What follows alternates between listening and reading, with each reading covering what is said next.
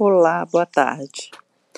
Se você tem uma oclusal desgastada uh, pela própria mordida, pela própria trição dental, e com isso o antagonista extrui. Aí você vai refazer o, a restauração.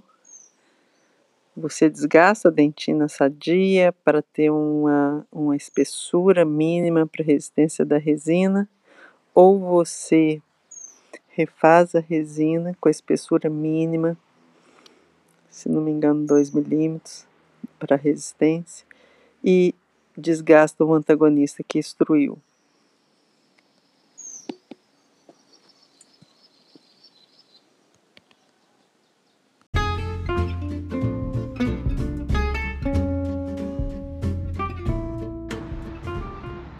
Fala aí, galera do IKnowCast. Que pergunta, hein, Bruno? Cara, pergunta boa. A gente fica feliz de responder as perguntas dos amigos aqui.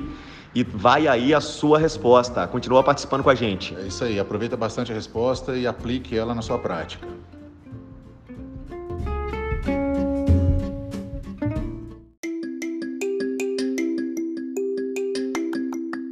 Olá, ótima pergunta, uma pergunta bem complexa, porque depende de várias situações, depende do, do padrão oclusal, depende dos hábitos do paciente. A primeira coisa é você controlar o hábito, porque o que gerou o desgaste também vai desgastar tanto resina quanto cerâmica. É um detalhe que não existe mais essa espessura mínima para resistência de resina composta, principalmente com o advento das resinas micro híbridas e principalmente as nanohíbridas. Então você pode trabalhar hoje com resinas até com menor espessura do que essa que você colocou. É, bom, sobre a questão do desgaste. Antes de investir no desgaste no, e pensar no desgaste, o ideal é que esse paciente seja replicado num articulador e aí você vai planejar. Cabe aí uma, uma sugestão clínica é, antes de decidir pelo desgaste do antagonista ou o desgaste do dente que vai ser restaurado, a, o investimento na ortodontia para intrusão do dente. Isso já aconteceu em alguns casos comigo na, na clínica.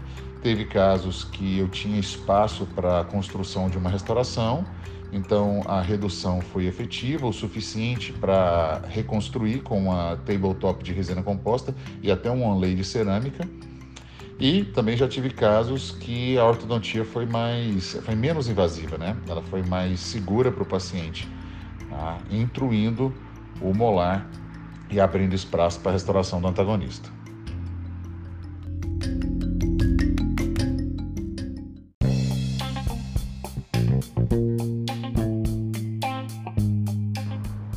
Mais uma pergunta respondida aqui no I Know Cash, no qual você envia as perguntas. A gente estimula que você compartilhe isso, que você mande mais perguntas, que você informe os colegas que eles podem enviar as perguntas deles para a gente também continuar alimentando aqui essa plataforma. É isso aí, pessoal. Não vamos perder o espírito do I Know, que é uma ponte, é um canal de comunicação entre a demanda clínica e a fonte de conhecimento e é uma via de mão dupla. Não significa que só nós estamos transmitindo, porque a gente também está aprendendo com você.